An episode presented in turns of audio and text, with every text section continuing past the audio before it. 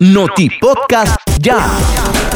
La Policía Nacional investiga las causas de muerte del ciudadano Salvador Corrales de 32 años, conocido cariñosamente como Puloy, sonidista del grupo musical Banda Sureña. Salvador Corrales fue encontrado muerto esta mañana en el interior de su casa en el barrio San Luis, en Managua. Extraoficialmente se conoció que el pasado domingo Puloy participó en una fiesta de 15 años y ayer lunes estuvo en San Juan del Sur aparentemente tomando licor y luego regresó a Managua. Su vela se realiza esta noche en la casa de su abuelita paterna, ubicada del edificio Armando Guido, una cuadra abajo, dos cuadras al sur, en el barrio San Luis.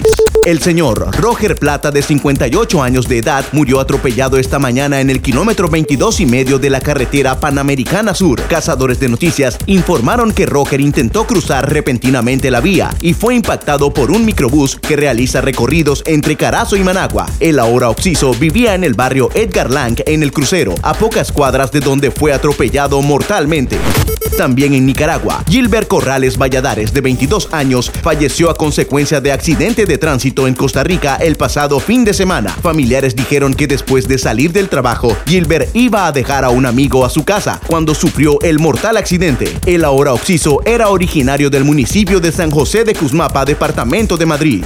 La Fuerza Naval capturó a cuatro sujetos que se transportaban en la panga de nombre Two Brother E. La captura se realizó a dos kilómetros de Tasbaponi en el municipio de Laguna de Perlas, Caribe Sur. En La Panga transportaban siete paquetes grandes con varios miles de dólares y un revólver calibre 38 con cinco cartuchos.